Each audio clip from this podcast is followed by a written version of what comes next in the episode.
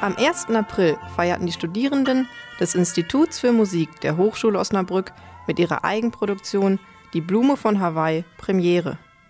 Doch was steckt eigentlich hinter so einer Musical-Produktion? Wir haben einen Blick hinter die Kulissen geworfen und mit den Darstellern gesprochen. Für euch mit uns im Gespräch Karina Kettenis, Romina Markmann und Jendrik Siegwart, Darsteller in der Blume von Hawaii. Was passiert in der Blume von Hawaii?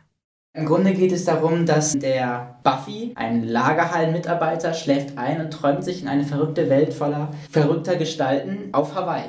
Da gibt es dann ganz viele Verwirrungen. An sich ist es ein riesiges Liebestumult und am Ende entweder kommen sie alle glücklich zusammen oder auch nicht. Das kann man ja offen lassen. Also erwartet den Zuschauer eine turbulente und bunte Show. Auf jeden Fall. Ganz durchgeknallt mit vielen Choreos, viel Tanz und auch mit bunten Kostümen, Konfetti.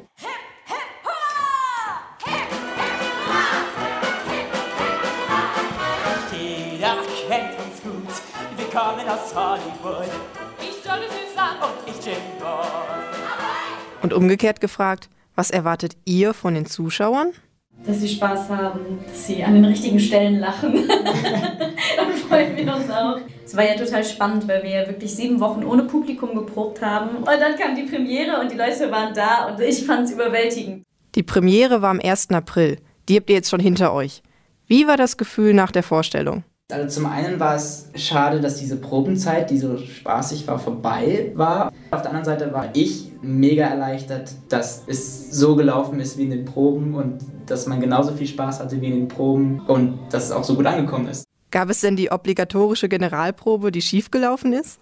Ja, es ist also echt sowohl auf der Bühne als auch hinter der Bühne für uns total durchchoreografiert. Und dann ist alles genau getimed. Okay, ich habe jetzt so und so viel Zeit, mich umzuziehen. Und wenn dann mal eine Klammer hakt oder was oder dann echt außer Atem auf seinen Auftritt holpert, aber gerade eine ganz ruhige Stelle zu singen hat. Und Bei der Generalprobe war das bei dir so, ne? Sie hat Ja. sich neben mich so ganz schön umgezogen und ich sehe sie noch so wegrennen auf die andere Seite der Bühne und in diesem Moment Blume. So ganz ruhig und ganz dicht, aber sie eh noch so Die Blume von Hawaii ist eine 85 Jahre alte Operette. Ihr habt sie neu inszeniert. Was ist das Besondere an eurem Stück? Ich glaube, dass es das Gruppenfeeling ist. Also ich glaube, wenn man da zuguckt, dann spürt man richtig, wie wir da als neunköpfiges Ensemble dieses Stück auf die Beine stellen und dann für die eine Person im Hintergrund dabei sind, als Matrosen dann auf die Bühne kommen und dann zusammen für den Kapitän ein Lied singen oder was auch immer. Und ich glaube, man spürt richtig, wie wir zusammen Spaß haben und wie wir Spaß dran haben zu spielen.